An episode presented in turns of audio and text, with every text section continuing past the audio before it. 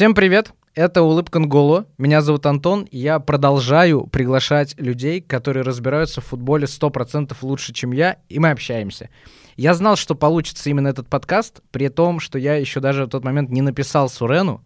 Я уже чувствовал, что этот разговор состоится, потому что я очень хотел, чтобы это случилось. Я подписан на телеграм-канал Сурена, который называется Blues the Color, аналитика по Челси, уже очень давно, я даже понятия не имею, как давно, и я очень рад, что есть возможность поговорить про уже первые две игры сезона. Сурен, с тобой лично. Сурен, большой тебе привет, спасибо большое, что ты пришел. Тебе привет, спасибо, что позвал. Сурен, помимо того, что автор э, крутейшего телеграм-канала про Челси, он еще и автор на Евроспорте. Это если вы думаете, что в Телеграм писать это так, ерунда. Вот пример того, что это нифига не ерунда. Сурен, как тебе первая неделя сезона? Слушай, да, кайфово. На подкаст пришел, вот, например. А если, а если про Челси? Какие а. эмоции у тебя первые? Слушай, ну, все эмоции, наверное... Слушай, мне сразу, да, душнить, прям вот как тактику. А, вот, кстати, если вдруг вы каким-то образом, опять же, не знаете, э, о каком канале Сурена мы говорим, то Сурен очень силен в тактике. И это не для красного словца, это факт, потому что про большинство всяких разных интересных терминов, что такое э, нижний блок и все такое, я узнал именно оттуда. Поэтому жестко про тактику наваливай. Давай душнить сразу. Если есть за что душнить, давай. Слушай, у меня такое ощущение, знаешь, есть такие мемы, когда ты пытаешься уснуть в 9 вечера, но не можешь заснуть до 2 часов ночи, потому что в 2 часа ночи ты прокручиваешь в голове, что ты скажешь на интервью Юрию Дудю. И у меня такое ощущение, что я пришел на свое интервью Юрию Дудю, по крайней мере, по такому обширному представлению, я точно уже где-то там, где-то очень близко. Слушай, я очень ну... не хотел тебя выбить из колеи, прости, пожалуйста. Слушай, ну на самом деле, если возвращаться к впечатлениям от сезона, то с одной стороны, как болельщик, давай будем все делить. Давай, на давай, то, конечно. Что я болельщик, я реально поддерживаю Челси. У меня в прошлом сезоне был такой момент, когда я стал реально переживать, а я вообще еще болельщик Челси или нет. Угу. У меня возникло впечатление, что я отношусь к команде, как, знаешь, доктор к пациенту. То есть угу. я не могу его любить. Это, грубо говоря, моя работа. Угу. Препарировать, и в том числе, чтобы оставаться объективным. Чтобы угу. не писать там, условно, что Маунт красавчик просто потому, что это воспитанник, да, да, да, да, да, да. Вот. И нет, все-таки по результатам Лиги Чемпионов, двух полуфиналов с Реалом и финала, собственно, с Манчестер Сити, когда меня прям трясло от того, что mm-hmm. я наблюдал, я понял, что нет, я все-таки еще болельщик, но, к счастью, могу разделять. Могу mm-hmm. разделять, и когда в команде творится откровенное говно, я в целом напишу о том, что в, в команде происходит откровенное говно. А если говорить поэтому, такое mm-hmm. долгое интро к тому, что впечатлений несколько. Потому что, с одной стороны, как болельщик, я рад, что команда крепко начала сезон. С другой стороны, я не могу, как аналитик уже, э, не задумываться о том, что соперник-то был на самом деле нормальный только один, это Вильяреал. Давай с тобой по, по очереди. Да, Начнем конечно, с Вильяреала. Давай, давай. Про Пелос, мне кажется, вообще кроме двух слов Трево и Чалоба сказать мало что можно, но давай про Вильяреал. А, сто процентов э, было читаемо перед игрой точно, что выйдет Хаким и вот то, что он провел ударную предсезонку, что его стоит mm-hmm. ждать.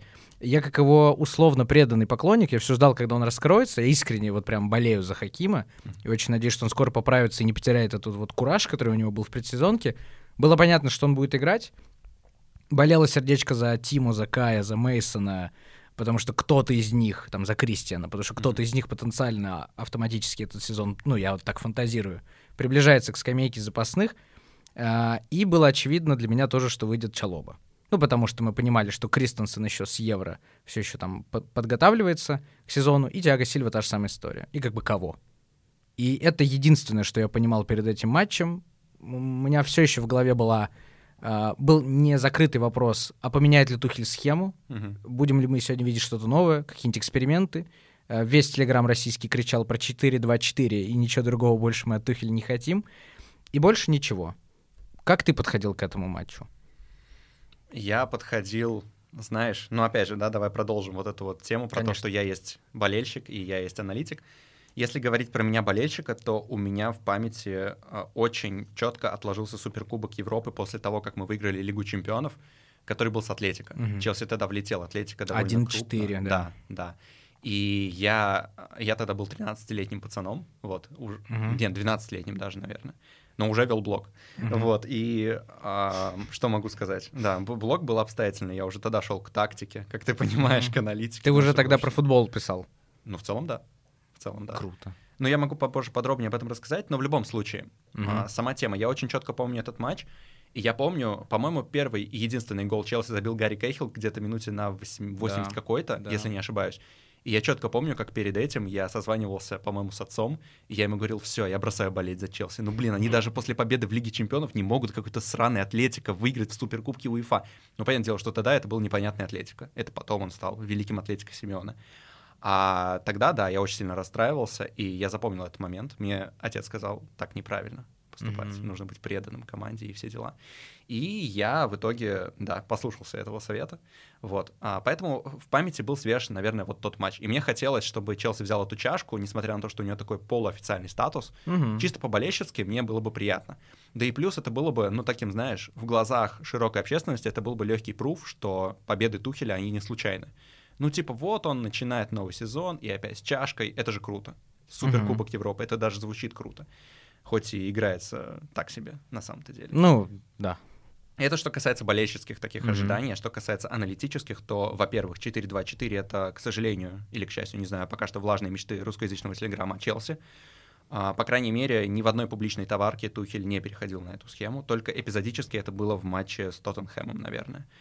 В остальном пока что это не считывается. И я не думаю, что пока у Челси в защитниках Кристенсен и Рюдигер, я не думаю, что Челси перейдет на два центральных защитника, это почти невозможно. Мгм. А, про другие, если говорить ожидания, я не ждал, кстати, Трево Чалаба в основе. Мгм. Мгм. Я почему-то не был в этом уверен до последнего, но когда я увидел старт, я был очень рад, потому что на предсезонке он мне очень понравился, я об этом много писал, опять же, в телеге.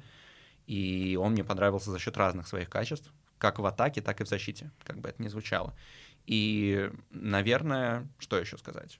Хи- Зиеша я тоже ждал, потому что, во-первых, он чуть ли не с первых дней трениров- тренировался, у него не было никаких международных Да, турниров да, летом, он был в полной, в полной готовности. так Спасибо, Марокко, что ты не Европа и не Латинская Америка. вот именно. Хотя Марокко у нас может его забрать зимой, насколько я понимаю. Так что мы отзываем спасибо Ну, Марокко. на- спасибо Марокко, что она не очень, по-моему, сильная сборная, чтобы постоянно куда-то выходить, поэтому шансы есть, что останется. Это не Египет. Эдуард Минди еще может свалить. Как тебе так? Вот это уже все. Это Ну ладно, Кепа сейчас на волне. Кепа пока можно Главное, верить. чтобы эта волна доплыла куда-то туда, Да, до да, зимы. да, да, да. Так что какие-то такие впечатления м, в Мгм. целом. Я просто готовился к тому, что это будет хорошая игра, хорошая топовая игра, хороший такой разогрев перед Мгм. полноценным уже стартом сезона в УПЛ. Ага. Нет ощущения, что не получилось хорошей игры. В каком плане хороший? Вот, это хороший вопрос. А, хороший не от Челси, не от э, противостояния двух футбольных команд. То есть э, я прекрасно запомнил и зафиксировал, что первый тайм мне понравился. И мы смотрели в баре. Мгм. Большинству э, поклонников Челси в баре он тоже понравился. Мгм. И я думал, ну, в принципе, еще один-то залетит, а вось, может, даже два, если совсем кураж кто-нибудь поймает. Мгм. И все, 2-0, 3-0 спокойно, отлично. Вот перед началом сезона, там уже через 3 или 4 дня был Кристал Пэлас. И как бы все, без напряга. Слава богу, без напряга. И без травм хотелось. Но у Хакима были другие планы. На ближайший уикенд он хотел к доктору сходить. Ну, естественно, нет. А после перерыва прям началась вот эта моя, наверное, одна из самых нелюбимых черт в Челси, причем при разных менеджерах, что мы пипец как любим при любом составе удерживать 1-0. И не всегда я понимаю, зачем это делать.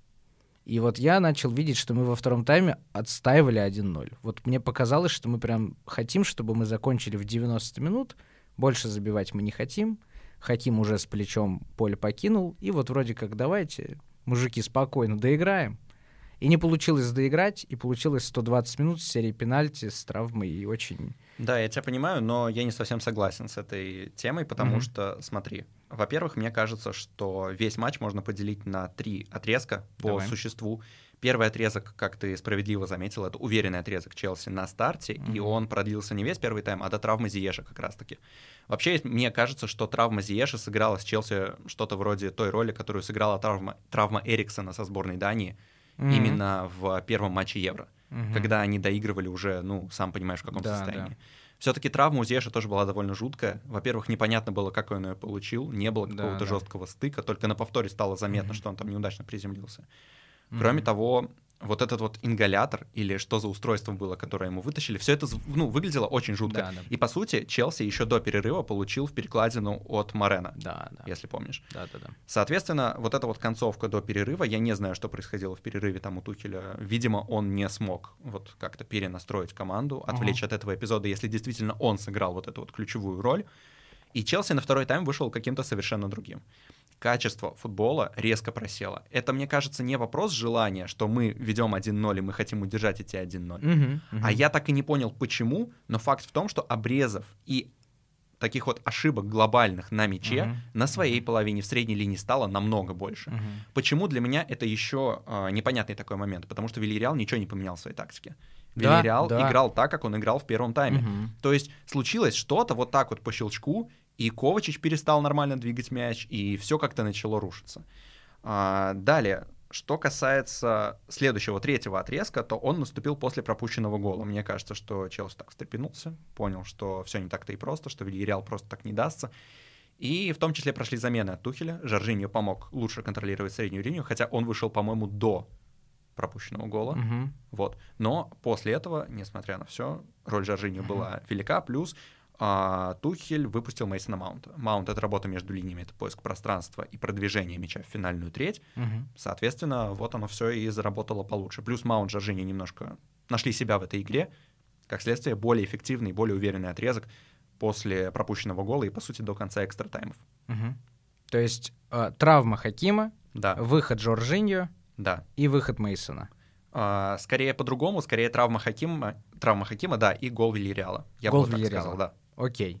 А почему я повернулся? Я вижу, что ты обратил на это внимание. Есть у меня вот стоп-слово, я с ним борюсь.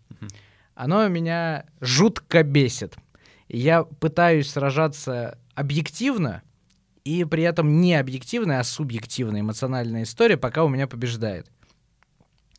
Ну вот это началось с того момента, когда ему стали пророчить зо- золотой мяч. Короче, я про, про Жоржиньо.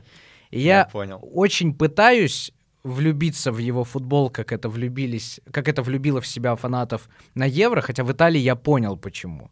В Италии он прям, ну вот видно, что он реально ядро. И это он может быть стоять между двумя центральными, их разгонять и всем объяснить куда и чего, а может быстро принять, отдать и этим обрезать двух полузащитников. Вот в Италии я это увидел. Я этого вижу меньше в Челси, и когда он играет за Челси, я ну, я не, про- не пропущу ни одного его обреза. То есть я прям увижу каждый неточный пас, что он выдаст, и мне очень сложно с этим бороться. И поэтому мой следующий вопрос эм, на обсуждение Мгм. про Жоржинию конкретно в матче с Вильяреалом. Потому что, забегая вперед, в Пелос он мне понравился вообще. Я не помню, там как раз ни одной, по-моему, или, может быть, одна была ошибка. Ха-ха-ха. Но с Вильяреалом прям вот мне очень его не хватило. Мне показалось, что это была очень супер странная замена. Он уже вышел вместо Нголо. И я прекрасно понимаю, что Нголо после Евро и тоже там его надо поберечь все дела. Хотя, казалось бы, кто до финала дошел, да, где Франция, где Италия. И я не могу понять, почему никогда не ругают Жоржинью. И вот скажи мне, ты в матче с Вильяреалом, если ты вспомнишь, я понимаю, что это охереть, надо еще вспомнить как-то. Но вот в матче с Вильяреалом тебе Жоржинью понравился? Ты его запомнил? Смотри, у меня есть глобальный такой ответ Давай. на весь твой пассаж, потому что Жоржиньо — это, знаешь, это такой адепт современного футбола, это футболист будущего, и я тебе сейчас объясню, почему. Не-не-не, подожди, подожди, стоп, стоп, спокойно, спокойно, это футболист будущего, я сейчас Шучу, тебе давай, объясню, давай, давай. я все объясню. Смотри, у нас сейчас постепенно начинает превалировать футбол, когда каждый игрок — это какая-то функция. Мгм. Игроки обезличиваются, по сути. Кевин Де Брюйне, например, современная полноценная футбольная звезда, это уже не звезда той яркости, какой были, например, Месси и Роналду. Мгм. Как индивидуальность на футбольном поле. Сто процентов, да. Потому, почему? Потому что все чаще и чаще в футбол приходят системные тренеры, которые видят футбол не как попытку раскрыть конкретную звезду, а как Мгм. попытку выстроить структуру. И в таких ситуациях тебе не нужны, а, вернее, тебе могут, конечно, быть и нужны и Месси, и Роналду, и все кто угодно, но ты будешь, возможно, где-то в глубине души, как тренер, больше ценить вот таких вот игроков, которые могут, как объясняют все футбольные эксперты, как Жоржиньо, отдать передачу в одно-два касания, быстро разрулить ситуацию с прессингом. Все это я к чему? Вклад Жоржиньо, он довольно теневой.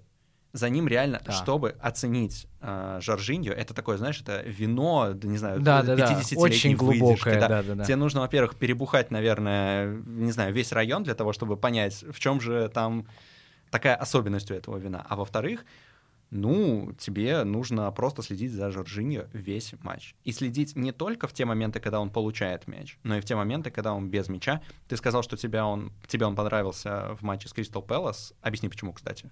По большей части, потому что, во-первых, он не привлекал внимания, и как бы для меня это уже супер. Вот, вот это вот ключевой момент. Ну да. Потому ну, что, смотри, а, он действовал в паре с Ковачичем, правильно? И Ковачич на фоне Жоржиньо постоянно активнее выдвигается на мяч. Он убегает, конечно. Он либо бежит вперед, либо он, наоборот, смещается к защитникам и открывается, говорит, вот он я. Несмотря на то, что Кристал Пэлас там сел в низкий блок, по сути, Мгм. да. Низкий блок — это когда команда садится очень глубоко. Короче говоря, автобус.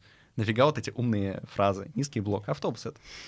Так вот, Принимается. вот, принимается. Так вот, Жоржиньо, он не так активно вылезал из-под этих защитников, но тем не менее, сам факт его присутствия уже сковывает чужой прессинг, потому что если ты ему даешь мяч, он в одно-два касания сделает какое-то продвижение, он что-то придумает обязательно. И поэтому он без мяча, руками, туда-сюда, Да, туда-сюда. это- он это руководит видно. игрой, да. Вот в этом и прикол Жоржиньо. Мгм. Я не согласен с тем, что это кандидат на золотой мяч. Потому что и я, а, во-первых, не настолько люблю Жоржиньо, наверное. В этом Челси есть Как игроки- прикол, как вопрос, кто вообще? То есть кто-то человек, кто его так любит, прям. Маурицио что- Сари был. Был такой человек. да. Но, к сожалению... к Ну, Это, кстати, это, кстати, тоже и- вопрос. Жоржиньо при Саре был вообще другим. Потому что и модель Сари, наверное, была другой. Да, то есть сам он же был в тройке 4-3-3, Да. он, он центральный в тройке, он Да. там вынудил Канте подвинуться направо и бегать в атаку, Да. но он там как будто было все И уже. это было гениальное решение, ну согласись. А, Я про Канте. Да. Не, про Канте точно. Да. Мы сейчас пожинаем плоды Да. того. Мы с тобой это говорили у тебя, по-моему, в голосовом чате. Слушай, может быть. Да. Потому что, по-моему, это... Но я тебя запомнил точно по голосовому чату. Вот мы с тобой точно, по-моему, говорили про то, что Я- Канте убегал вперед. Вот Да, точно. и-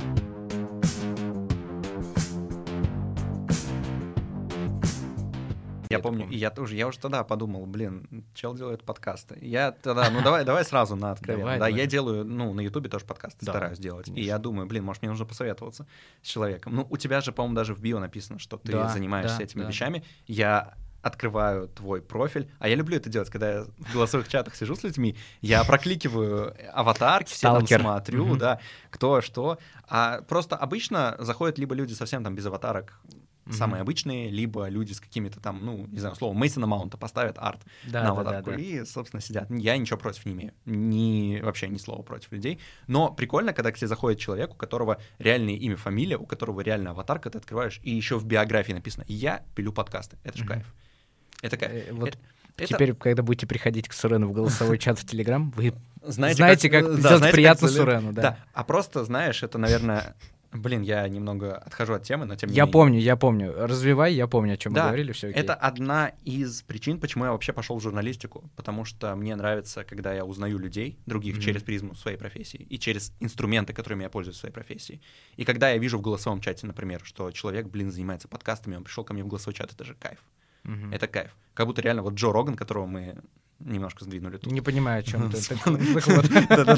Но Джо Роган не посмотрит этот подкаст. Я очень надеюсь, что посмотрит. Почему нет? И, с ума сойдет. И Как же, ему, плевать, что его кто-то куда-то убрал. В любом случае. а, для меня это реально как Джо Роган спустился ко мне в голосовой чат. Серьезно говорю. мне- Пошла лезть. Мне, реально очень кайфово от того, что люди глобально ко мне добавляются, и вот это вот все глобально происходит. И у меня тогда появилась мысль, блин, надо посоветоваться, посоветоваться насчет подкастов. Но кто же знал, что куда меня эта мысль приведет, да? Прям сюда и привела. Прям сюда и получается. привела, Давай, получается. давай консультироваться. Мы, кстати, подкаст тогда заканчиваем. Всем это что, пока. Э, Про Канте. Да, Э, Что при Сарри он стал активно бегать вперед. да, да. Тогда, возможно, было не очень, не очень понятно, финальная ли эта история. Мне кажется, финальная она сейчас, потому что были времена, когда это было Жоржиньо, Канте и Рубен Лофтус-Чик, который там у Сарри хэт-трики делал. да. И это была вот такая тройка полузащиты. Сейчас все-таки вот в этой вот широкой 3-5, 3-4-3, то есть как угодно, вот в этом широком захвате поля, назовем его так, Канте сейчас это все, что нам нужно вообще. Мне кажется, можно всех убрать, ну, естественно. И он один все выгрызет. А, Про Канте сказали, про Жоржиньо. А, ты сказал, что ты абсолютно против, что он должен кому-то охренеть э, получить золотой мяч, но ты не объяснил почему. Вот на этом мы остановились. Слушай, ну, А, я вспомнил, потому да? что... э, Нет, я, я не против того, что ты вспоминаешь, я к тому, что, наверное, золотой мяч — это не та награда, который по сути своей достоин Жоржиньо, потому что золотой мяч — это награда медийная в том числе. И мне кажется, что в рамках того голосового чата мы тоже к этому в результате пришли. Да. Жоржиньо умный игрок. Жоржиньо крутой игрок, качественный игрок. У меня мало к нему претензий как к футболисту. Были, в свое время были. Но, как показала практика, эти претензии должны предъявляться не столько Жоржиньо, сколько системе. Да, А да. дальше мы уже там поднимаем, знаете, вот эти вот великие вопросы. А что первичнее, там, Жоржиньо или Да, система? да, а да, нужно да. ли подстраиваться? То все. Да, Неважно. Сейчас не об этом. Сейчас конкретно о том, что есть золотой мяч как награда, которая оценивает не просто футболиста с его профессиональной точки зрения, а еще и то, сколько у него подписчиков в Инстаграме, в Твиттере, Да. сколько, как активно разлетаются его цитаты в СМИ, понимаешь? Да, да, да, да. И а, в этом плане Канте, если бы Франция не провалилась на Евро 2020, был бы более крутым вариантом. Мгм. Хотя Канте тоже не слишком медийный, и Инстаграм у него появился, если не ошибаюсь, года 3 Да. или 4 назад. Это ему менеджер, по-моему, посоветовал. Может быть. Мы столько денежных потоков теряем голову. Просто Может, ты наконец пересядешь с мини-купера в таком случае. Да, да. И а, и почему Канте был бы лучшей кандидатурой? Потому что Канте — это идеальное олицетворение человека после пандемии, в моем представлении. Это такой работящий, скромный чувак, который выйдет из любых трудностей, который найдет, что ему сделать на футбольном поле, и Мгм. который, может быть, не самый яркий. Может, у него нет там обводок Месси того же самого, да, мы, мы о нем много вспоминаем, но что поделать.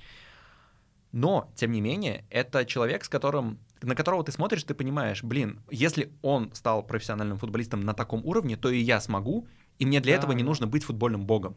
Мне для этого нужно пахать над своей там выносливостью, над самоотдачей, и тогда я смогу из Кана прорваться в Челси и стать обладателем Лиги Чемпионов и дважды, если не ошибаюсь, обладателем АПЛ. Да. Поэтому Канте был бы для меня, наверное, идеальным кандидатом на золотой мяч. Но Дидье Дешам обосрался. И Жоржиньо вышел на первый план, потому что на первый план вышла сборная Италии. Мгм. Но, я говорю, на мой взгляд, Жоржиньо не дотягивает. И я почти уверен, что дадут Лионелю Месси. Спасибо, что он выиграл э, наконец-то со да. сборной хоть что-то. Да. И мы не выбираем, да, скорее всего, из э, полузащитников Челси. Мы поделили Вильяреал на три участка. да. Мне еще одно интересно обсудить с тобой. Мгм. Это не по игре. Мгм. То есть, если ты хочешь что-то по Вильяреалу добавить как аналитик, Мгм. мне супер интересно послушать, и давай мы сейчас тогда этому уделим время. Но если нет, я бы перешел вот еще к одной части, это про серию пенальти. Мгм. Вот я прям очень хочу с тобой обсудить серию пенальти. Давай Именно к серии пенальти, да. Я ненавижу Окей. повторяться. Я, по-моему, про Вильяреал уже все написал, что только мог написать. Все, спора нет. А, про серию пенальти мне жутко интересно следующее. Когда в баре мы увидели, что на 118-й минуте происходит замена, и он снял куртку, он, ну, тут без имен, да, все понятно. Да. Я и еще один пацан в баре из э, там 90 сотни присутствующих на тот момент в баре, я э, поймал эмоцию не сильно позитивную, скажем так. То есть я удивился больше, чем обрадовался. И искренне не понял, а чё вы все радуетесь. Ну, то есть, ну, я э, не могу там сказать, что я жутко хейтер Кепы, э, что я не прощу ему никогда ничего, вообще там, навсегда мой враг. Такого нет. Но почему-то я подумал, а уверены ли вы, что это сейчас хорошо? И как будто вот все это поняли, а я еще один чувак не поняли. Игра стоила свеч, мы все это понимаем, но я поймал в, тот момент флешбэк э, матча с Атлетико, и мне до того было обидно. Во-первых, мне обидно, что Челси не просто суперкубок тогда не выиграл. Мгм. Мне было безумно обидно, что и клубный чемпионат мира тоже пошел нахрен, мягко говоря. Да, да. И мы там стали первыми за сколько-то лет подряд, что клубный чемпионат мира побеждает не победитель Лиги чемпионов. Да, это тоже было очень... Это тоже какой-то супер сумасшедший классный антирекорд. Типа, всем советую его никогда не повторять. И дай бог не повторим. Но я подумал, Томас, так легко можно обосрать сейчас суперкубок, сделав вот эту замену.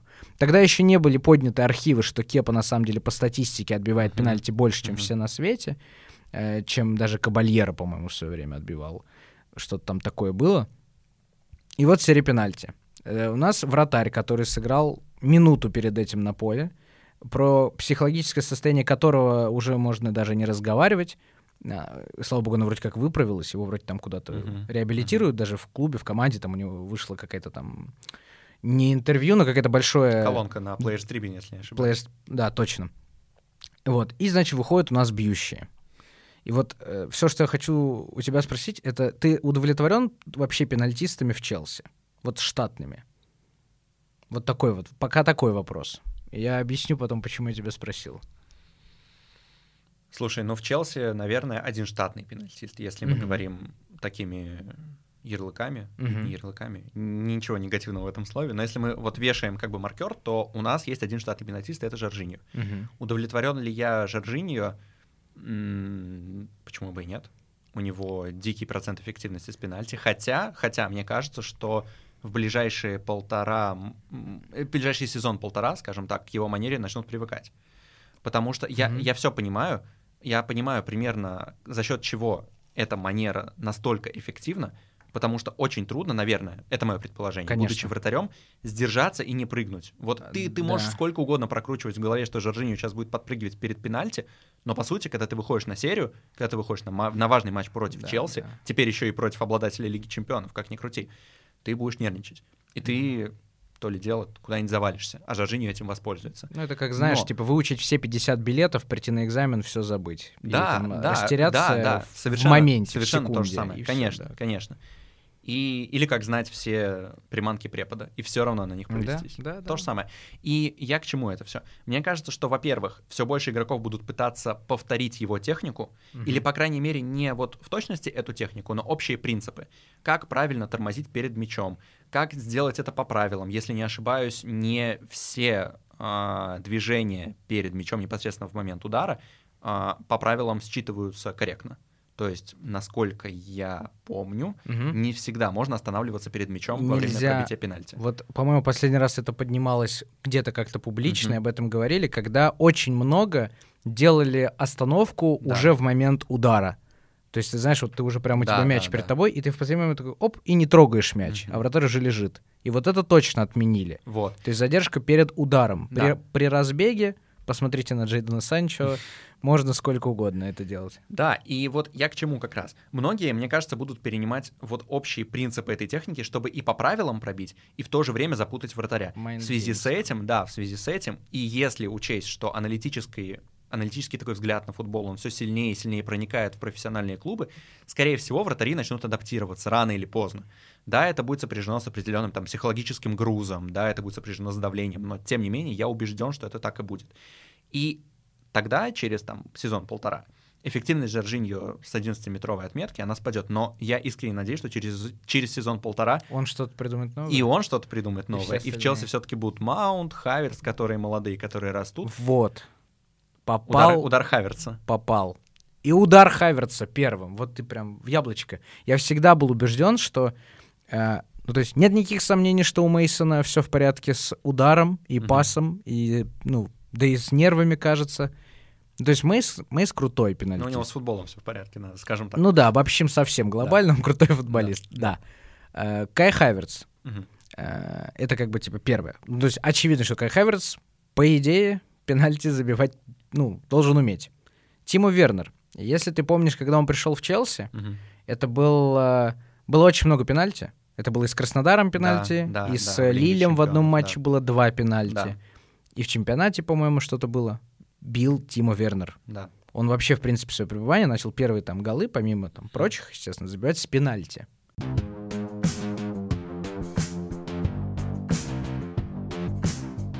А, так вот, да, Тима Вернер, который был штатным пенальтистом поначалу, потом что-то там случилось, я не очень помню что, он таковым перестал быть, пришел в Жоржинию и начал постоянно играть с нашими нервами. А я как фанат каждый раз не могу смотреть на этот прыжок, и у меня в этот момент клиническая смерть происходит внутри меня. И вот одна нервная клетка всегда умирает, когда он прыгает. А дальше мы вроде как даже не, не знаем, кто вот идет по списку. Ну, то есть просто мы не видим все время либо Вернер, либо, Мгм. либо Жорж. А, про Кая Хайверца. Вот у тебя есть понимание, что произошло с Каем Хайверцем?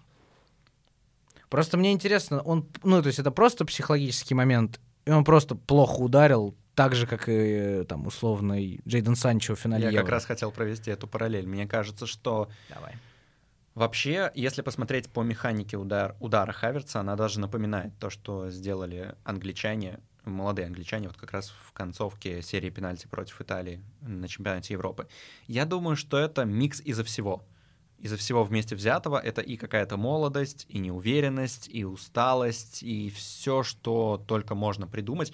Вообще, мне кажется, что пенальти — это не совсем даже футбол. Это прям Да. вот отдельный подвид футбола, и Тут ты понимаешь, опять же, мы можем к чему апеллировать. Я слышал такую теорию, не помню от кого, что вообще в целом футболисты, когда на тренировках отрабатывают пенальти, они к этому подходят как к развлечению.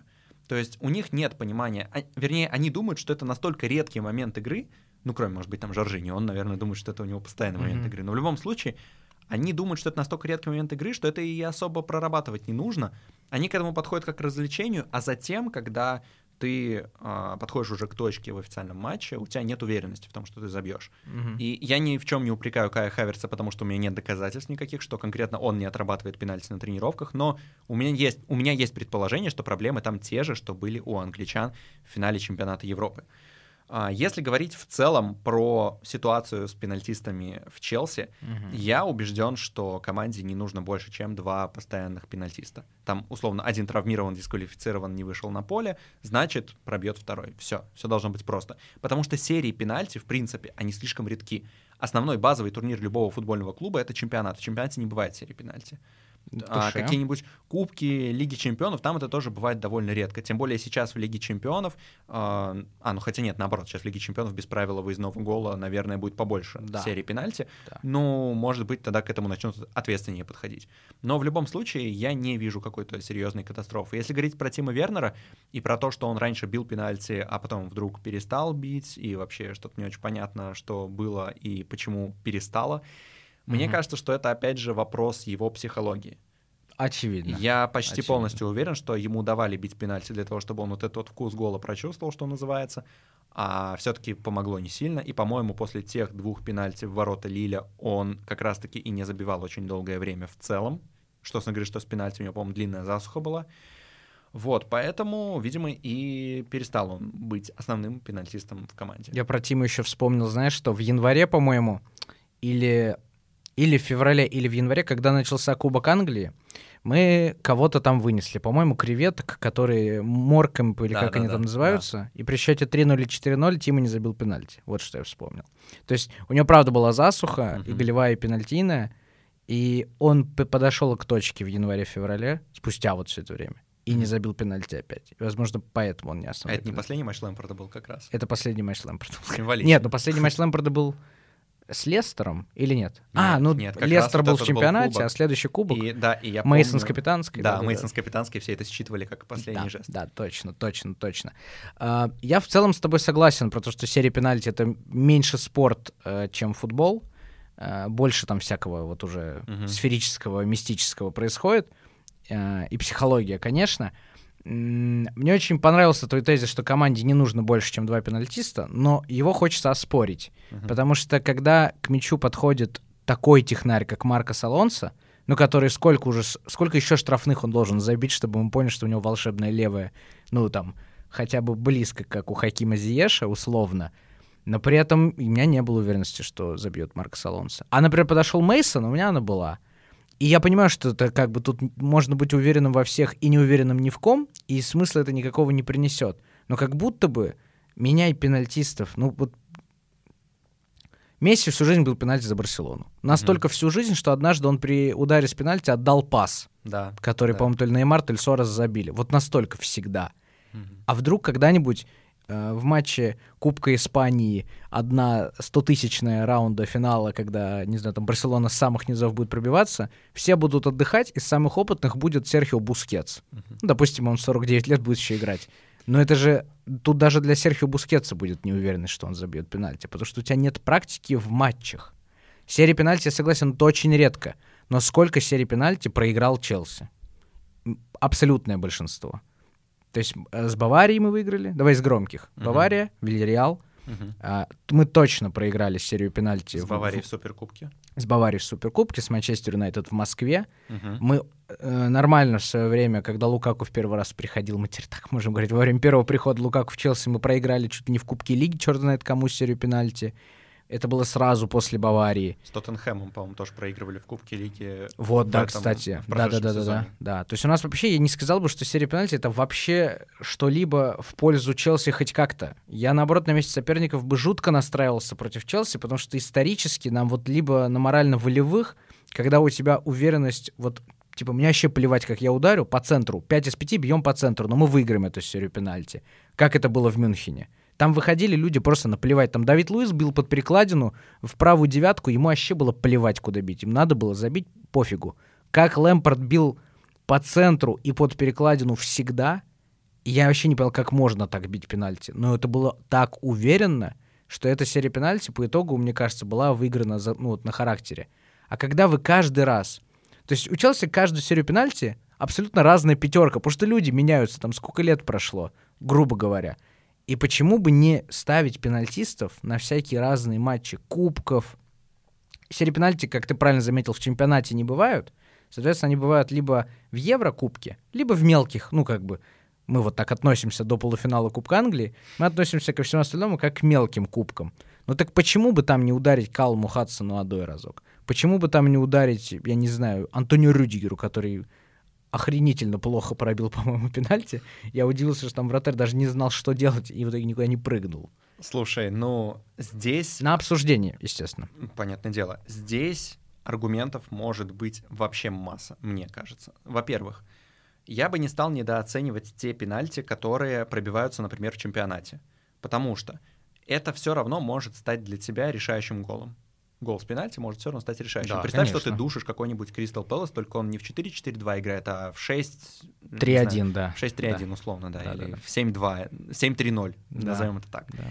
И у тебя ничего не получается, и тут на 87-й минуте Куяте сыграл рукой у себя в штрафной, у тебя есть пенальти. Отлично. Естественно, ты, наверное, не будешь в этот момент думать, что у тебя когда-то да. будет финал Лиги Чемпионов, и было бы неплохо дать этот пенальти, не знаю, там, Кепи Арисабалаги, чтобы он еще и забивать с пенальти научился, а не только отражать. А мне кажется, было бы полезно, но это ты зачем то про него вспомнил вообще, мне кажется, он бы забил.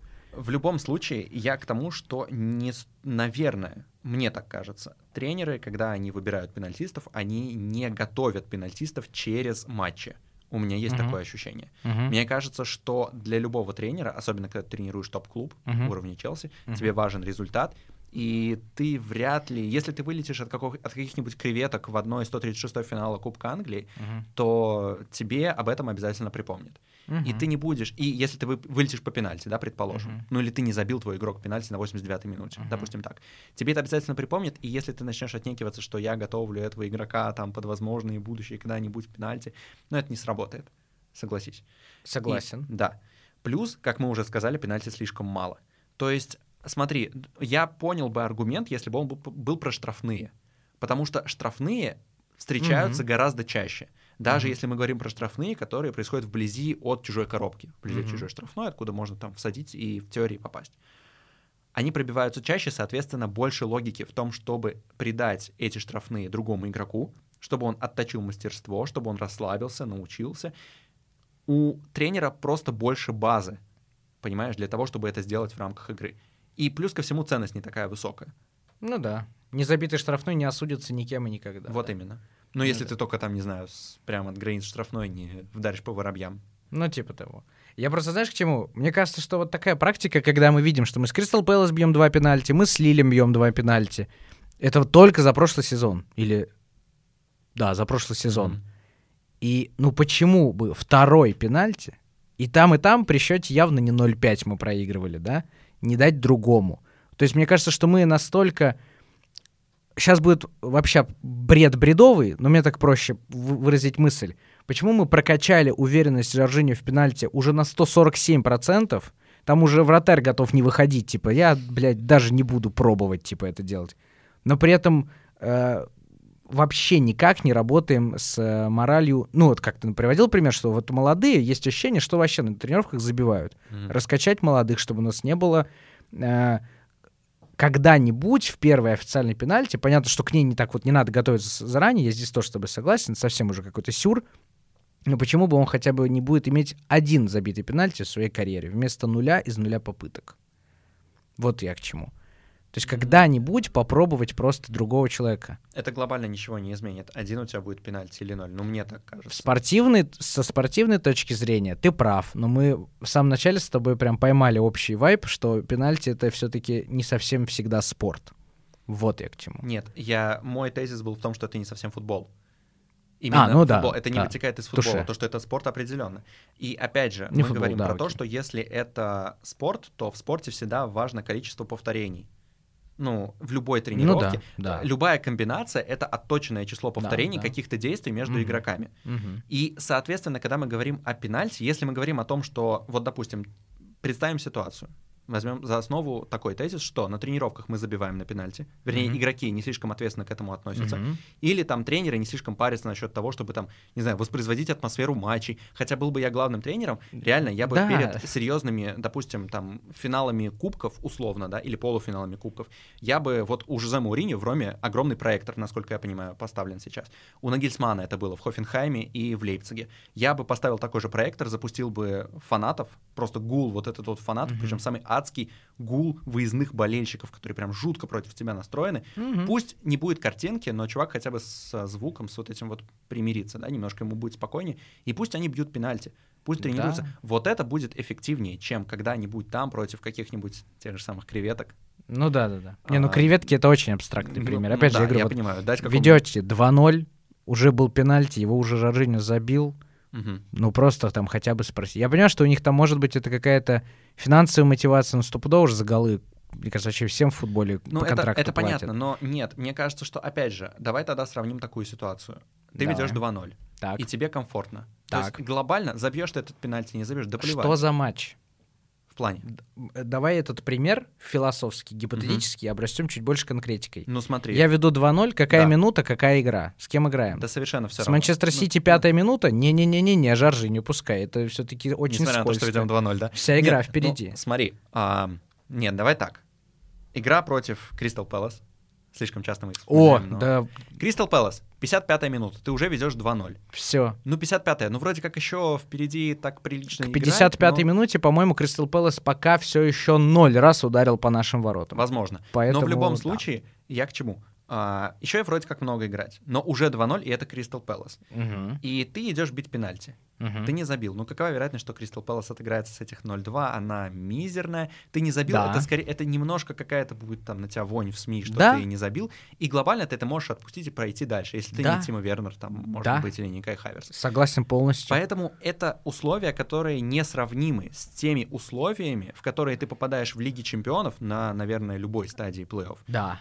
И поэтому я не думаю, что пенальти в этих условиях, тем более один там пенальти, он реально бывает ну раз в году, по сути. Сто процентов, да? Да, он каким-то образом тебе поможет в этой ситуации. У меня такое убеждение. А, попытаюсь сейчас последняя попытка не Да, продать идею, а просто донести ее финально до конца. Нет, слушай, это нормально. Когда ты тренируешь пенальти только на тренировках, и даже в планах нет, что ты будешь пенальтистом, но вот сложится ситуация, и ты и твой первый пенальти волею судеб, как, я не помню, в Москве бил Эшли Кол или не бил, по-моему, бил.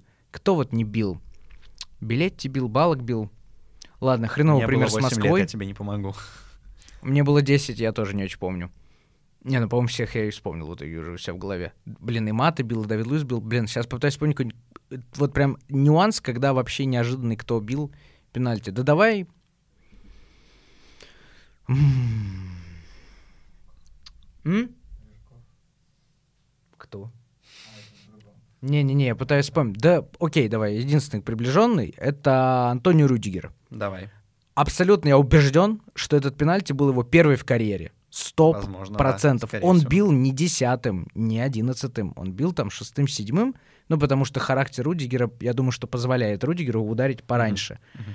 Но у него получается разрыв от тренировки до его первого пенальти Мгм. максимальный огромный, потому что тренировка, мы, мы помним с тобой, что мы с тобой проговорили, что, допустим, на тренировках халатные отношения, Да, да. и у него вот из этого почти нуля сразу в матч за Еврокубок, ну как бы сразу финал, и важность, ну как бы высокая, потому что ты уже, это уже игра на выбывание. То есть уровень стресса и вообще вот этого на- напряжения, Да. он огромный. Пробей Рудигер хотя бы один раз при счете 9-0 против креветок, давай домочим их, Да. максимально, будет чуть меньше. Не близко даже к Еврокубку, да. но поближе. И вот мой тезис в том, что э, я был бы очень рад, если когда-нибудь в каком-нибудь важном или неважном матче пенальти пойдет бить не Жоржиньо, а Рис Джеймс. Мы все спросим, что происходит, но Рис забьет, и через три года, когда будет серия пенальти, и Джеймс подойдет к точке, я вспомню этот пенальти, и мне будет чуть спокойнее, и он его вспомнит, что он не первый раз и сразу может облажаться. А он уже выходил в каком-то официальном матче, забивал пенку, все нормально. Слушай, ну, мне кажется, во-первых, нужно, наверное, закруглять этот разговор, потому что Конечно, мы, мы что-то как-то зависли на этих пенальти. Во-вторых, а, смотри, я думаю, если так рассуждать, то все в итоге скатывается к конкретному человеку и конкретному футболисту. Рис Джеймс, может быть, вспомнит, что он когда-то три года назад забивал креветкам а, или кому-нибудь еще любым другим морепродуктом в каком-нибудь да, раунде да, там. первом самом раунде Кубки Англии. А Мейсон Маунт не вспомнит, например. Или Антонио Рюдигер вспомнит, а Андрес Кристенсен не вспомнит. Это все, наверное, слишком индивидуально. Если мы говорим Конечно. вот в такой ситуации, да. и вряд ли универсально. Но в таком случае, да, в таком случае вопрос тренерскому штабу должен ставиться немножко по-другому. А, вы прорабатываете вот эту вот психологическую сторону каждого футболиста. Угу. Вы изучаете, кому из футболистов нужно пробить против кого бы то ни было на раннем этапе Кубка Англии, чтобы набраться уверенности. Или не нужно им этого делать, и они спокойно подойдут к точке в финале Лиги Чемпионов впервые за всю свою многолетнюю жизнь. Да, да. Вы должны это понимать как тренерский штаб, если вы профессионалы, если вы аналити... ан опираетесь на какую-то статистику, на дату постоянную, mm-hmm. пожалуйста, будьте добры и этим тоже заниматься. Тогда, наверное, вот так вот.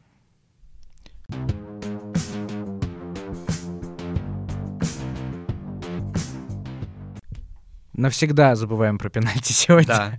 А, давай про Кристал Пэлас. Давай. А, мне кажется, что про этот матч, а, с одной стороны, меньше что можно сказать, потому что на колхозном это называется «вынесли мусор», а, да, а с другой стороны, наоборот, по-моему, много чего мне, например, не очень понравилось. Угу. Вот ты поймал себя на нескольких там каких-то, типа, ну не очень было клево с Кристал Пэлас?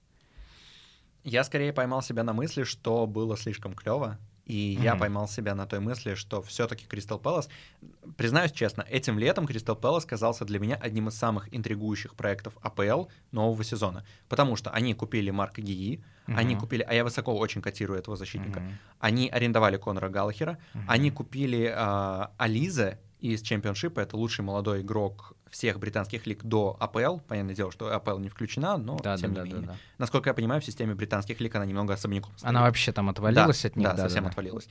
И плюс ко всему у них есть там свои Митчелл, у них есть свои Эза. В общем, есть свои молодые игроки. Эза на травме, по-моему, если я ничего не путаю. Или я, я, я говорю в целом про проект а, да, да, на да. АПЛ. Да. да.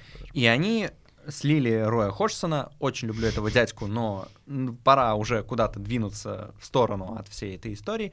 Пригласили Патрика Виера. Может быть, там не самый перспективный, не самый интересный тренер, но сам по себе проект, когда вы даете шанс пацанам, которые круто проявили себя в чемпионшипе в АПЛ, он перспективный, особенно пометуя о том, откуда пришли Мейсон Маунт, Тэмми Абрахам Фикая и Рис Тамори, да, Фикая да, Тамори, да, да. да. Можно много примеров привести. Соответственно, для меня это был интересный проект. И я понял, что все-таки он для меня такой романтичный интересный, потому что это молодые пацаны, это молодой тренер-дебютант в АПЛ, и, скорее всего, не только Челси отвозит их 0-3, тем более, когда они приедут в Точно, да. точно. Поэтому в определенный момент, где-то минуте на 60-70, я понял, что, возможно, я немного переоценил Кристал Пэлас у себя в голове. Uh-huh. Возможно, я немного предвзят, потому что там Марги и мне он как раз-таки как uh-huh. болельщику Челси во многом симпатичен, uh-huh. Uh-huh. А, как игрок ничего лишнего. А, no и, проблем. И да, я сбился немножко. А я сейчас остановлюсь. Сейчас раз, два, три, четыре. И вот, и к чему я. Сногсшибательный Марк Гей сейчас просто вынес он, он, он, разум. Вот именно, сшиб с ног. Сшиб с ног. Извиняюсь, это шутка из зала, сори. Продолжаем. Так вот, да. А, я понял, что я немножко переоценил Кристал да. Пэлас, и в определенный момент я понял, что мне нужно будет это учитывать в дальнейшем, когда, когда я буду писать и думать о матче. Угу. Потому что соперник все-таки был не топовый. Не знаю, а что тебе не понравилось конкретно в игре? Вот э, из положительного, но это положительное огромное, я его не отрицаю. Наконец-то во мне снова пробудилась вот эта вот фанатская история, что я перед матчем смотрю и думаю, должны вынести без вариантов. И выносим без вариантов. И вот это вот сатисфакция абсолютная от того, что, ну все, без интриг, без валидолов, А, давайте так, без интриг, без валидолов, когда их не надо видеть вообще. И вот прям спокойно. Хороший тур, отличный тур. Его мы не будем вспоминать, потому что его и не запоминать не надо. Это рабочая, ходовая, абсолютно очевидная победа. Э, мне не понравилось то, что... Ну, я, в принципе, считаю, что гол Пьюлисика, вот этот от перекладины после ошибки кипера и вообще вся эта история, я считаю, что это довольно шальная история. Не потому, что ошибся вратарь, и вратарь, не ошибись, он бы забрал, забрал в руки или выбил куда-то. Я просто четко осознаю, что на этом повторе видно и понятно, что и я знал, что так будет, что Поля будет бить низом. Он не из тех, кто в таких ситуациях поднимет мяч. Он, как правило, вот он этот с Вильяреалом момент запорол, э, когда он тоже там вывалился, пробежался и мог с острого, ну, достаточно острого угла забивать, шальнул мимо. И с э, Манчестер Сити в финале Лиги Чемпионов, ну, там чуть сложнее была ситуация, согласен, понятно. Но вообще пу- за пулей вводятся факапить такие моменты. И он бы и этот зафакапил, будучи, будем честны. Но там сложилось, что он попал опять во вратаря или в защитника, и вот этот парящий ворота мяч все-таки под перекладину прошелся. И это немножко грустно, потому что момент абсолютно голевой. То есть э, стеночка э, Мейсона с Пеликуэта, по-моему, разыграли эту атаку. Да. Мейсон стреляет, нормально стреляет. Э, Гуаита играет на опережение Вернера, делает ошибку, мяч приходит к Пулишичу. Если бы там был Бруно Фернандеш, я бы вообще не сомневался, что это полетит куда угодно, но в сетку. Э, И это не камень в огород пули, просто вот ситуация такая, что гол-то шальной, если уж так посмотреть. Мгм. Гол Маркса Алонсо 0 претензий, гол Трева. Мгм. Отличный удар, потрясающе выбрал момент, позицию. Все э, защитники накрывали траекторию мяча слишком на секунду позже, чем пролетал уже мяч. Э, Гуаита отбивает, штангу гол. За Чалобу я вообще супер рад, и мне кажется, что это, возможно, там... Дай бог, чтобы это были не последние его лучшие недели в жизни, но она, очевидно, офигительно крутая для молодого пацана. А, И здесь как бы окей, один рабочий гол. Один гол со стандарта, класс. Один гол, прям мастерство Трево вот проявилось в первом же его официальном матче в премьер-лиге. Но если, например, Пуля бы не забил, и это был бы не Пелос, это не очень уверенный 2-0. Это не голы с игры. То есть я бы вот даже так сказал, это не гол с игры. Я не увидел комбинацию, я не увидел взаимодействия э, Пули, Хаверца, Вернера. Э, я увидел взаимодействие Алонса, Пулишича. Я, я за пять минут три раза по-разному назвал Пьюлисика. Прикиньте, пацаны, просто. И я еще удивился, что на Евроспорте он Палисик. Да, именно. Охренеть не просто. забывай, как правильно произносится эта фамилия. Пьюлисик. Палисик. Палисик. Я на Евроспорте. Услышал. В общем, десятка Челси. да, и вот мне грустно, что, а, например, Манчестер Сити может создать охренеть сколько угодно моментов и охренеть сколько забить. А Челси иногда нужно несколько моментов, чтобы забить гол. А хочется как будто бы хочется не, не, больше, не более атакующего футбола, но хочется моментов, хочется прикольной комбинации, хочется, чтобы взаимодействовали в голевой атаке больше, чем три человека. При Да. этом из этой тройки один будет защитник Да. вообще. Смотри, э, встречная такая эмоция. Я закрываю матч, сажусь писать обзор и открываю такой прекрасный портал Understat, который буквально в течение 20 минут после финального свистка выкатывает, выкатывает все XG и кое-какую продвинутую статистику. У меня весь обзор был построен вокруг того, что Челси был хорош в атаке. Я это аргументировал тактическими историями, но по статистике я открываю и вижу, то, что Челси жестко не наиграл на свои три гола. У Челси был что-то там 1.17 XG, если я не ошибаюсь. И чуть ли не момент Пулишича — это единственный такой вот прям жестко опасный момент, который Челси создал за всю игру. А вот, кстати, я вот Но- правда не поглядываю в э, продвинутую статистику. Возможно, начну, потому что Мгм. пока я все еще там не пускаю ее в свою жизнь, я к ней не готов, по-моему. Скажи мне, вот опасный момент это 0,7 плюс, да? 0,9 плюс. А, Это очень такая гиковская тема. Ну, слушай, Да, мне просто на интуиции, чтобы Нет, я хотя бы смотри, начал Ну, потихонечку да- давай понимать. будем, во-первых, начнем с того, что XG считают разные порталы, и они И все это делают по-разному, да. Да. Если мы говорим про Understat, с которого я в основном беру данные для своих обзоров, потому что та- там они просто поступают раньше всех. У Мгм. меня нет никаких платных подписок, я пользуюсь только открытыми источниками, и Understat — это тот открытый источник, который дает информацию раньше всех. Ам, так вот, там от 7 и выше котируются в основном только пенальти. Мгм. И удары, которые вот прям уже из вратарской, ну прям там, ну сложно реально не забить. То Реально есть, если с сложно. 25 метров попытка удара рикошетно угловой, он это там вообще за 0,01 засчитает. Возможно, да. Ну, Возможно. то есть, Там, э, я говорю, очень много разных параметров, вписанные в определение итогового XG каждого конкретного удара. Где-то учитывают там э, угол, где-то учитывают другие параметры. В общем, это целая такая да, там гигантская математика история. Кроме того, огромная, да. Математика огромная. Кроме того, не все, насколько я знаю, порталы делятся тем, как именно они считают свои Мгм. XG. Но тут я могу ошибаться. А, касаемо конкретно Андерстата, по его модели, на мой, наверное, вкус, 0.25-0.3 XG и выше. Это уже нормальный момент. Мгм, окей, Вот. То есть, грубо говоря, э, ну, опять же, некорректно говорить, что вот 1.17 XG делим там на 0.3, и получается, что Челси примерно 3 нормальных момента имел за всю игру. Не, так не хочу делать, Да, да. потому что э, XG, как бы, понятное дело, оно суммируется, и можно 100 раз ударить с весом 0.1 XG, и у тебя будет, как бы, Да, прекрасная да, да. циферка по итогам матча, но это полнейший бред, и ты не Да. заслужил свои, там, 10 голов, Да. или сколько должно прилететь. Да. Вот, поэтому с XG нужно быть аккуратным. И все это я к чему веду. Я открываю статистику и вижу вот эти вот низкие XG. Но Мгм. несмотря на это, я все равно написал в обзоре, что а, Челси был хорош в атаке. Почему? Потому что любой цифре нужен контекст. Какой контекст мы видим в матче с Кристал Пэлас? Кристал Пэлас полностью отказался от прессинга. Там какие-то... Ну да. не- там совершенно ни одной, по-моему, попытки на чужой Да. половине поля отобрать, перехватить мяч. Окей, это было немножко в начале второго тайма, когда Кристал Пэлас уже вышел в смысле, что окей, 0-2, нужно хоть что-то сделать Мгм. против этого Челси. И было немного прессинга, потом забил Трево Чалаба, и все обратно скатилось в автобус. В таких условиях создавать моменты трудно.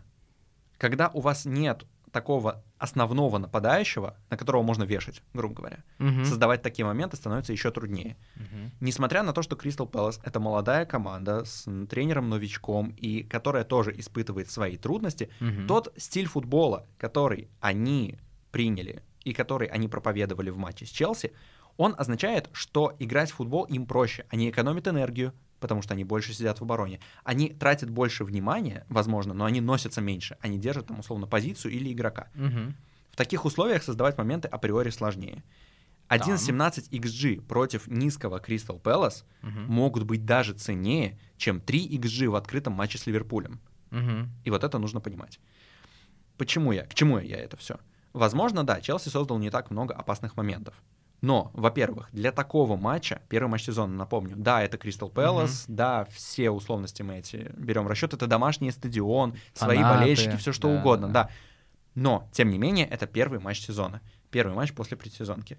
В таких условиях трудно создавать моменты, и 1.17 XG — это Мгм. в целом неплохой результат. Я согласен с тем, что Челси, может быть, не создал слишком много голевых ситуаций, но я пока не склонен считать, что это катастрофа. Если, например, спустя Мгм. 5-7 игр мы будем наблюдать такую же картину, когда Челси условно создает на один гол, а забивает три, это уже будет намекать нам на то, что команда то, что называется overperform ит. Over- Мгм. Да. Да, да, да. Именно вот это вот умное слово, это Да. когда команда тупо забивает вот больше ожидаемого по статистике. И, скорее всего, бумеранг фортуны вернется, и так или иначе Да. Челси потом начнет Потом забивать хуже ожидаемого. Пять штанг, да. Да, будет потому что, к сожалению, есть такая тенденция, что XG на дистанции сезона, они нормализуются. Да, да, да, да. Но Очень- все равно, все равно же по итогам прошлого сезона у нас все равно там минус 9, Это, минус кстати, 10. еще или один что-то аргумент, такое. который я хотел привести. Да. Честно. после Возможно, я вот у тебя этих- это и вспомнил, кстати, из телеги. Э, Я не уверен, я не знаю. Но в любом случае, а, к чему я это все? После сезонов с Лэмпардом и прошлого сезона с полу-Лэмпардом, полу-Тухелем, когда Челси часто не забивал откровенно крутые моменты, у меня до сих пор перед глазами матч, кажется, с Лицом, единственный, наверное, матч в АПЛ, куда пустили болельщиков на Стэнфорд-Бридж. Тима Вернер подставляет ногу почти на линии ворот, Ага, и да. мяч отлетает в перекладину. Да. Этот момент весил что-то там 0.85 или 0.9 XG. Даже То есть- по андерстату, да? да, Даже по андерстату. 9 из 10 таких ударов Да, по всем продвинутым моделям должны залететь в ворота. А он не забивает. Да. И когда я вспоминаю все эти ситуации, честно, я радуюсь, что Челси забивает немного больше ожидаемого. Ну да, понятно, на два гола в данной ситуации, но глобально пока в этом нет катастрофы. Мгм. То есть у меня ответ такой вот, немножко гиковский, развернутый, но... Не, э, Не я будем. вообще абсолютно полностью поддерживаю. Спасибо, что ты разворачиваешь эту штуку, потому что я искренне верю, что это не только мне, а я тут со слюнями поглощаю информацию, которую Сурен рассказывает, еще и а, народу интересно, кто слушает, кто смотрит. Я даже, знаешь, больше не про то, что мы там не доатаковали, Мгм. а то, как мы атакуем. Мгм. Потому что кажется, что по первому туру особо сильных изменений в структуре Тухеля и построении его игры мы особо не заметили. Возможно, это связано с тем, что ждали э, нападающего, а именно Роман Лукаку, да.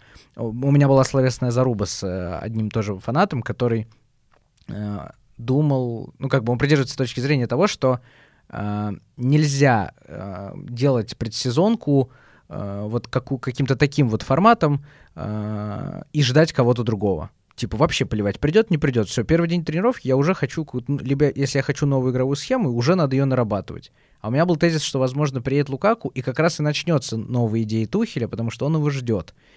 И вот у меня есть надежда, не утверждаю, что так будет лучше или хуже, хрен его знает, но есть надежда, и мне вот э, Дима, фанат Интера, у нас был прошлый разговор с ним, безумно просто он взял, открыл мне черепуху и в мозг погрузил мысль, которую я ее жду безумно. Я не смогу посмотреть матч с Арсеналом, я буду в глубоком лесу два с половиной дня без интернета, но я очень надеюсь, что я смогу дожить до дома, чтобы включить без спойлеров и искренне посмотреть в первый раз эту игру, потому что тезис был следующим, что, если кто не смотрел, что приход Лукаку в первую очередь безумно страшно поможет Тима Вернеру. Да. И это Да. вообще такая мысль, блин. Да, и это то, что я пытаюсь продвигать в телеге уже который день с первых этих слухов про Лукаку, потому что Лукаку, вот опять же, мы уже говорим про Лукаку, да? Или, или из чего? Как всё? кайф, Сурен. Да, давай про не Лукаку. думай про структуру, ну ее нахрен. Вот Говорим именно. про Лукаку. Давай. Кристал Пэлас, закончили. Потом вернемся. Через того 19 челобу. матчей, да, поговорим. Да, Хрен с вами. А, я к чему? Когда покупают Ромелу Лукаку, когда в целом покупают нового нападающего, как правило, все думают о том, сколько он принесет голов. Начинают вспоминать, что вроде как Лукаку и в Манчестер Юнайтед мог косячить, и, может быть, где-то в Челси у него были ошибочки, и, может, и не стоит, а может, и Эрлинг Холланд, и все дела. Но мне кажется, что прошлый сезон Челси, он должен был научить всех болельщиков оценивать игру нападающих, не только нападающих, а в целом всех футболистов, не только по голам и голевым передачам. Потому что Тима Вернер, он запорол кучу моментов. Он забил, возможно, он, кстати, забил много, все равно, но он забил, наверное, меньше ожидаемого, особенно после там суперзвездного сезона На- в Лейпциге. На 5 голов по статистике, да, я Это помню тоже, штуку. да, это Да-да-да. тоже. И а, понимаешь, в чем дело? Несмотря на это, Тима Вернер был ультраполезным игроком. Я архи согласен с этим. Ультраполезным игроком. Да. Мне очень радостно, что Челси в итоге выиграл Лигу чемпионов, что Тима Вернер в итоге стал, э, грубо говоря, одни, одной из главных частей этой команды, Да. и фанатское отношение к нему изменилось, потому что в середине сезона это был лютый хейт. Я пытался писать, что Вернер... а, я, опять же, это звучит как-то немного, знаешь, нарциссично, может быть, что вот я пытался и про Лукаку я тут объясняю, и вообще... Ну, всё. звучит Но- чуть-чуть, но- да, но... Да, но в любом случае, я это к чему? У, я, у меня тоже были, конечно, претензии к Вернеру по реализации, но при Ну, этом очевидно, он да. вносит столько всего, как Жоржиньо, кстати, он вносит столько всего незаметного. Вот эти вот рывки за спину защитникам, Мгм, мгм. растянуть защиту, напрячь защиту. Опять же, защита меньше бегает. Но когда мимо тебя носится Вернер, Хаверс, Пулишич, она больше крутит головой, она больше Да. сосредоточена, она О, больше да. устает вот здесь, а не там, в ногах. И Да. это тоже важный фактор, согласись. Стопудово. Да. Теперь касаемо Лукаку и как грамотно его оценивать. Опять же, возможно, Лукаку не забьет там те голы, которые он забивал Мгм. за Интер. Это, это нормально. Человек, во-первых, меняет чемпионат, во-вторых, меняет тренера, в-третьих, меняет систему. Несмотря на то, что можно и ту, и другую систему описать через там условную схему с тремя центральными защитниками. Все Мгм. равно детали различаются. Да, он играл в АПЛ, но все равно он возвращается после какого-то отрезка в Италии, у него будет период адаптации. Можно быстро? Да, да, тебе конечно, в конечно. Подтверждение этой истории. Вот Лукаку приходит в Англию, это его пятый трансфер в Англию. Да. То есть Челси, Челси, ну вот этот пока Мгм. подождем, а, Вест Бромвич, Эвертон, Манчестер Юнайтед, Челси. Пятый Да. переход в Англию. С одной стороны, ты думаешь, отлично, не первый день, видел, примерно уже все понимает, осознает, классно. И это, по идее, правда. Но с другой стороны, есть ощущение, что Лукаку приходит в, во-первых, в систему Тухеля, а, которую он, по идее, еще не видит, хотя он в интервью говорил, что сборная Бельгии играет по той же системе, поэтому ему приблизительно все легко и понятно. Это он сказал на Челси ТВ. Но с другой стороны, он идет вообще в другую английскую премьер-лигу. Это Да. вообще не та АПЛ, Да. в которой он играл в 11-13 Совершенно точно, да. годах. Вот, поэтому здесь такая вот история, что Лукаку... э, я лично вообще не отношусь к тому, что отлично, Лукаку все знает, в последнем сезоне забил там сколько, 22 гола, сейчас придет, уже 30 сделает. Вот я вообще супер не про это. Да. Я буду безумно рад, если голевых у него будет в три раза больше, чем голов. И вот я к чему, как раз таки. Наверное, главное преимущество от трансфера Лукаку то, что вокруг него у всех пацанов появится шанс заиграть по-другому, намного ярче, круче, приносить намного больше голов. Нам важно грамотно оценить этот момент. Да и не только нам, а, наверное, в целом такому фанатскому сообществу, да, я немного сейчас так романтично об этом рассуждаю, но тем не менее. Нормально? Важно, а, важно понять, что игра нападающего и игра любого футболиста, даже если мы берем группу атаки, это не только про голы. Да, мы покупаем форварда, да, мы рассчитываем на то, что он будет приносить нам мячи и забивать, наверное, чуть лучше ожидаемого. Мгм. И я тоже на это рассчитываю, я от этого никуда не ухожу. И если он будет забивать меньше ожидаемого, то к нему будут вопросы, это естественно. Но при этом нельзя вычеркивать вот эту историю про то, что, скорее всего, с Лукаку, как таким основным нападающим, другие игроки раскроются по-новому и раскроются намного сильнее. Мгм. Это мое, мое такое первое ожидание от трансфера Лукаку. Мгм. Ну, вот у меня это полу- получилось ровно от Вернера, потому что мне вот Да. так мысль погрузили. Но вот сейчас под э, твой спич Мгм. у меня в голове пошел, э, пошла раскрутка фантазии, как еще и пуля может быть, Да. может адаптироваться, Хаверц как может Да. адаптироваться. Потому что все-таки, опять же, я не сильно погружен в контекст а, того, как играл Лаутара Мартинес в Интере, Мгм. но кажется, что вот Хаверц будет чуть поближе в сравнении условном и несправедливом Мгм. э, с Лукаку в паре, как Мгм. Лаутара был с Лукаку в паре, чем Тима Вернер, например. А, Кажется мне так. Мне кажется, что Лаутара, Хаверц и Вернер — это просто немного разные футболисты, и их некорректно Да в целом сравнивать. Вообще типа никак. Ну смотри, а, Лаутара — это больше такая, на мой взгляд, классическая девятка. Именно страйкер, который Мгм. играет впереди. Мгм. Хаверц — это ложная девятка, а вообще в идеале это десятка. Это игрок, который будет под нападающим, как Томас Мюллер. То есть он, конечно, может в теории. Мгм. Это реально такое, оно попсовое сравнение, но оно очень точное. Он тоже может сыграть впереди на острие, но это не, не основная его позиция. Будем иметь в виду. Мгм. Все-таки ему, наверное, комфортнее чуть в оттяжке, чуть десятым Мгм. номером искать пространство перед штрафной. Вот это вот, наверное, его такая вот ключевая, его ключевое умение Мгм. состоит именно в этом. Просто Челси, можно сказать, вынужденно перевел его на позицию ложной девятки. Ну, нужно было. Так я думаю, что вообще ни при каком варианте Хаверца мы в ближайшее время десяткой-то и не увидим, если честно. С, с Лукаку почему нет? Десяткой. А, да. То есть Да. в одного играть. А, почему? Ну, опять, смотри, ам, это все мы сейчас упираем в вопрос какой-то вот схемы, да, 4-2-3-1 или 4-2-4. Нет, М, может быть, это будет десятка с Я- функцией включения в штрафную, Я, понимаешь? я уже развил свое футбольное Да. мышление до того, что во время одной игры больше, чем одна футбольная схема, Конечно. очевидна и при атаке, Да, и при обороне, да, и при да, игровой ситуации. Я уже это Да. понимаю, я не на это. Я понял это. Но все равно я не понимаю пока что, и, по крайней мере, в ближайшей перспективе не вижу даже какой-то особой ситуации, чтобы э, был Ромелу, и под ним был Кай, и вообще, что это за ситуация? Вот я пока просто не могу это представить в голове. Кого мы так Он- вскрываем? Кого мы так обыгрывать пытаемся? Вот я даже не могу представить, в каком матче я это увижу. В какой ситуации я это увижу. Против автобусов почему нет? Опять же, смотри, мы же как, давай будем так рассматривать, что не строго. Лукаку вот у тебя там привязан условно к штрафной, а Хаверц привязан к зоне под ним. Хаверц может забегать там в Он там полуфланг, вообще летает, да. Куда, куда угодно. Лукаку то же самое, по сути. Может быть, кто-то воспринимает его как форварда штрафной. Нет, это не так. Он получал много касаний и вне штрафной площади в Интере. Он часто смещался на правый фланг, где получал передачи, разгонял атаки. Мгм. И это, скорее всего, будет и в Челси. Может быть, там не Очень конкретно с правым надеемся. флангом, да, но вот эти смещения, они определенно будут. Да, да. И поэтому привязывать их к позициям в том духе, что вот Хаверс строго внизу, Лукаку строго впереди, я бы не стал. Вот смотри, просто самый банальный пример. Вот возьмем Лиц, который получил пятерку от Манчестер Юнайтед в первом туре. У них персональная защита. И когда, представь себе ситуацию... Улица. Да, у лица, Мгм. персональная защита. И когда, представь ситуацию, к Лукаку привязан конкретный защитник, А Лукаку в Манчестере сейчас? а Лукаку уже в Челси. А, все, ты лиц просто. Я не понял, зачем ты. А, все, получил пятерку от Манчестера. в всё. первом туре, да, у них Да, да, был, я, вст- я, 5-1. я встучился в память Манчестера и что-то не отпустил его. Да, вот смотри, Лиц с Челси А играет, да. предположим, да, игру Да, лица да. с Челси. К Лукаку привязан защитник. Вспоминаю- потому что персональная их. защита. Ага. Да так. неважно кто, неважно. А, плевать, Просто окей. тут сам принцип важен, что это персональная Человек защита. человек, да, Да, человек-человек. И к Хаверцу также привязан защитник, привязан игрок. Это уже, наверное, будет опорник какой-нибудь. А теперь мы представляем ситуацию, при которой Лукаку вытягивает этого защитника из штрафной, а Ага. Хаверс раз развернулся и вперед в эту штрафную. Сразу, моментально возникает пространство. Огромное Просто, причем. просто да, по это такому сам- описанию. да, это самая банальная какая-то вот манипуляция. Скрыть, ну да, Да, вытащить. Вот это просто пример того, как Хаверц и Лукаку в Да, рамках одной да. системы могут помогать Челси взламывать какого-то вот конкретного соперника. Резюмируя, я супер за Лукаку. Я Да. абсолютно поддерживаю историю про то, что он даст команде, возможно, больше, чем он сам по себе даст Челси, как типа форвард, таран, убийца. Вообще я отнюдь не жду. Жду очень умных действий, потому что вот если будет умный Лукаку на поле, это, мне кажется, вообще вышка. Потому что уже есть умный Кай Хаверс, есть умный Мейсон Маунт.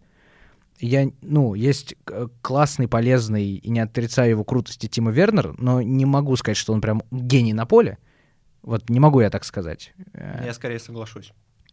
А Лукаку, вот если он будет умным игроком, который там, как, где надо пропустит, где надо отдаст, и вообще будет это чувствовать, это прям супер топ. Да, да. А, давай последние э, полутемы на обсуждение. Мгм. А, я, поскольку из информационного поля на полторы недели-то на две недели вываливаюсь, к сожалению, только сезон начался, я уже отъезжаю. И вот сразу у меня вопрос. А, Арсенал разносить надо? Получится? Или опять матч жизни, опять э, лучшая игра в чемпионате у Арсенала будет против Челси, и нас ждет, э, как сказал Кирилл Бельский, 1-1 и анусы в стратосфере. Отличная фраза.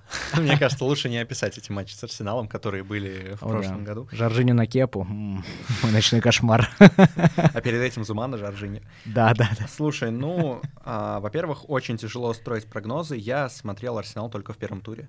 Я видел Я только тоже один их матч. да. И да, конечно, Брентфорд Копец. был сильнее. Да. да, Брентфорд был очень крутой. Да. Это такая была, слушай, такая была энергия. Вот а, я люблю, я обожаю футбольную аналитику. Ну, как ты, Мы заметили, наверное, все да, это заметили последний час, да. Но все-таки, все-таки бывают в футболе такие вещи, которые нельзя описать ни схемами, ни зарисовками, ни Мгм. какими-то там заумными действиями. И если и получается, то это получается сильно притягивание. И вот как раз победа Брэнфорда над Арсеналом, да, у нее были свои тактические предпосылки, но черт возьми, когда я включил трансляцию и когда я увидел этого, того же самого дедушку, которого, ну, растиражировали очень по медиа, видел эту картинку, где... Слезы после игры. Да, да, да, да, да. Вот мне кажется, его выпустив вместо этого Нёргура в штрафную Арсенал, он да. также замкнул бы в этом Да, да, да. свободном кармане, который оставил Бен Уайт. Как Брентфорд ауты кидает. Я со времен Сток-Сити не видел такой команды, которая Ну. аб- абьюзит ауты, и это опасно. Ливерпуль пытается. У них даже тренер, насколько я помню, есть по аутам. Да? Ну, был точно. Я не знаю, если сейчас. Я Райана Ну, Шоу Кросса никогда в жизни не забуду, как человек, который взял полотенце, протер мяч, Конечно. все, он перекинул все поле, и стадион мяч да, улетел. Да, это вот од- одно из нововведений Сток Сити. Пинок. Ой, я вспомнил защитника Брентфорда, который Да. все время кидал. И я к чему? Это был такой уникальный матч, где не, далеко не все описывалось тактикой. Вот Вообще этот, это никак, совсем не. Вот э, реально вернулась команда в АПЛ, вернулась против этого Арсенала. Как бы, что бы кто ни говорил про Арсенал, команда с именем, команда со статусом. И да, команда с именем и команда со статусом. И обыграть ее вот за счет этих эмоций, это было очень круто. Поэтому мне тяжело анализировать и в целом говорить что-то об Арсенале перед матчем второго. Согласен. Давай накидаем обстоятельств, которые мы знаем. Мы же с тобой все равно, стопудово с тобой фантазируем, это вообще мы никак не угадаем. То есть, Да. если что-то и попадем, Да. то угадаем. А, ты в курсе, что с Абамьянгом и Лаказетом? Потому что их обоих не было в заявке на первый тур. Я-то думал, там травмы или еще чего. Оказалось, что нет инфы, почему их нет. Вот я не нашел ни одного ответа. По-моему, писали про болезнь какую-то. Я не уверен. Коллективную, вообще- парную? Что? как, как это возможно? Ну, короче, Ну. кажется, что не будет а, в форме Абамиянга и Лаказета. Соответственно, мы увидим снова этого парня с фамилией, которую я не запомнил. Бол... Балагун. Как нахрена, нахрена я их запомнил? Что-то в таком духе. Но у него, по-моему, было то ли пять касаний, то ли что-то Да, там что-то очень, да, матч, да. грустное. А, я ожидаю, что выйдет Сака, которого фанаты Брэнфорда стоя поприветствовали. Мне так было Да, хорошо мне, за кстати, пацана. тоже, да, это было Прям молодцы. круто. Да. Они, они еще и все равно их втоптали в землю 2-0. Ну, ну, ну, молодцы, что пацану уделили внимание. Да. А, Я думаю, что Сака, я думаю, что Джака, я думаю, что Смит Роу, который там Мгм. единственный, кто пытался Мгм. убегать хоть, хоть куда-то вперед. А, И, о боже, и Габриэля нет, у них Пабло Мари в обороне, Мгм. Тирни, который больше, по-моему, в Марк Салонс превращается, который да, можно, да. можно меня поближе в атаку, и туда я не хочу возвращаться. А кто там еще? Ну, короче, нет ощущения, что все в пользу э, повторения 3-0, только игра будет, я думаю, что куда более открытая, чем с Пелос. Слушай, ну, во-первых, в прошлом сезоне тоже не было такого ощущения перед матчами с Арсеналом. Особенно, наверное, перед второй игрой. Это первый момент. Первый момент. Второй момент. а, Думаешь вот так вот. Я писал в канале про то, что мне кажется важным фактор Канте. Вернется ли он к Мгм. матчу с Арсеналом как раз из-за Эмиля Смитроу. Я очень высоко оцениваю. Это очень крутой игрок. Реально Мгм. крутой. Не И спорю. если против него будет играть Канте, это Мгм. даст Челси кучу преимуществ. В остальном, если вот в целом говорить, против Брентфорда, что меня, наверное, больше всего удивило, мне казалось, что Артета начал находить какие-то вот решения, какие-то подходы к тому составу, который имеет в конце прошлого сезона. Он, А, да, да, он начал, вот как у Лэмпорда тоже были вот эти вот моменты гениальности, когда он понимает, как у него складывается молодая команда, какие нужно придать ей тактические задачи, и в таком случае все складывается, футбол играется, все зашибись. Но, к сожалению, в матче против Брентфорда этого заметно не было. И Мгм. один из, наверное, главных таких маркеров этой проблемы это то, что начал матч на острие, по-моему, Мартинелли, заканчивал Пепе, и Мгм. в обоих случаях игроки, которые играли на острие, полностью выпадали из игры Арсенала. Мгм. То есть у Артеты не было, по сути, даже какой-то стоящей идеи, как ему заигрывать центрального нападающего. Это при том, что Брентфорд часть матча провел в том же самом, по сути, автобусе, что и Кристал Пэлас. Да, По другой там расстановке, но тем не менее. Мгм. И у него, по сути, была одна рабочая задумка. Это отдай Тирни, а он прострелит или поднимет Или мяч. прострелит. Да, или, или прострелит. Или Смит Роу получит вдруг внезапно пространство и продвинет, понимаешь, что-то придумает. И, конечно, против такого Арсенала Челси с тремя защитниками, ну, должен как-то спокойно 0-2 справляться. Но я этого не говорил. Вообще у меня большие проблемы с тем, чтобы предсказывать счета матча. Я очень надеюсь, Я- что тебе я- никто не припомнит, если что, но кажется... Просто интересно, просто интересно.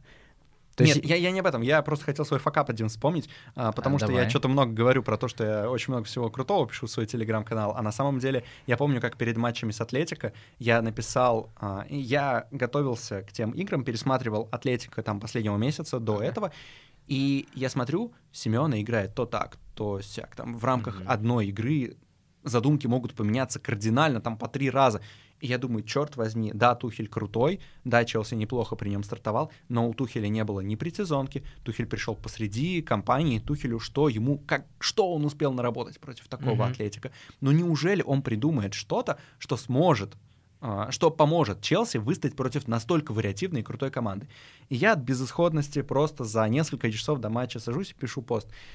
Мне кажется, Челси не пройдет одну восьмую финала Лиги Чемпионов. Челси прошел, Челси победил в этой самой Лиге Чемпионов. Но я был рад ошибаться, конечно. Да дай бог, чтобы сегодня... Дай бог. Я готов перед каждым матчем 1-8 писать, что Челси никуда не пройдет. Ну давай, перед Атлетико вообще это было непопулярное мнение, что Челси пройдет. Да. И это нормально, это факт.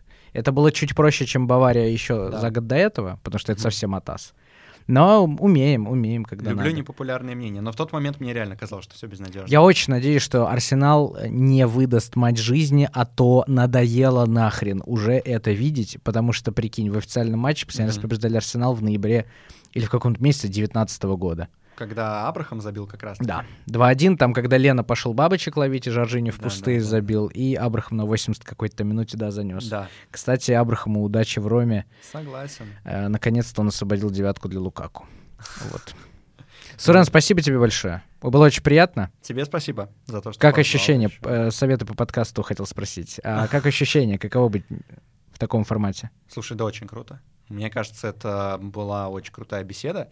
И на самом деле, блин, я даже не знаю, что сказать. Я, я знаешь, что хочу, наверное, чем, может быть, закончить? Меня всегда смущало деление на людей, которые там смотрят футбол просто ради развлечения, и вот аналитиков, таких, знаешь, прям гиков, мгм. умных пацанов. Я себя не считаю каким-то там гиперумным аналитиком, не считаю каким-то супергением, который смотрит игру как-то по-другому, Мгм. отлично от кого-то другого. И мне кажется, что так или иначе эта беседа и наш с тобой диалог, она как раз подвела к тому, что нет разницы между людьми, которые смотрят футбол через цифры, через схемы, через расстановки, и людьми, которые смотрят футбол, потому что им это нравится. И я искренне делал ставку на то, что именно так и получится, потому что я неспроста в самом начале обозначил, что Да. типа я здесь за эмоции, за футбол, я как зритель Да, больше, да. зная твою сильную, сильную черту характера, и вот этот как бы conversation, Да, извините меня за да. англицизм, состоялся, по-моему, было классно. Да, и мне просто вот не хочется такого, что как бы, деление на эксперта и, знаешь, такого и ведущего. Я Нет, такого в коем названии не вставлю и преподносить это так Да, не буду. И большое спасибо, Абсолютно. потому что я считаю, что это равноценные позиции, и мы поговорили очень классно, и все наши аргументы равноценные. Все мы любим Челси. Ха, так вот. Кажется, что да. Кажется, что да. Спасибо вам большое, что посмотрели. Э, Повторю ровно то же самое, что говорил после подкаста с Кириллом. Если какого-то черта вы подписаны на меня, но не подписаны на Сурена, то срочно жесточайше это исправляйте, подписывайтесь. Ну и про улыбку Нголо не забывайте тоже. Всех жду. Спасибо вам, что вас все больше и больше. А, все ваши обратные связи я читаю. Спасибо вам большое за это. Улыбка Нголо, Сурен, Антон, спасибо вам. Пока-пока. Спасибо. Пока. あっ。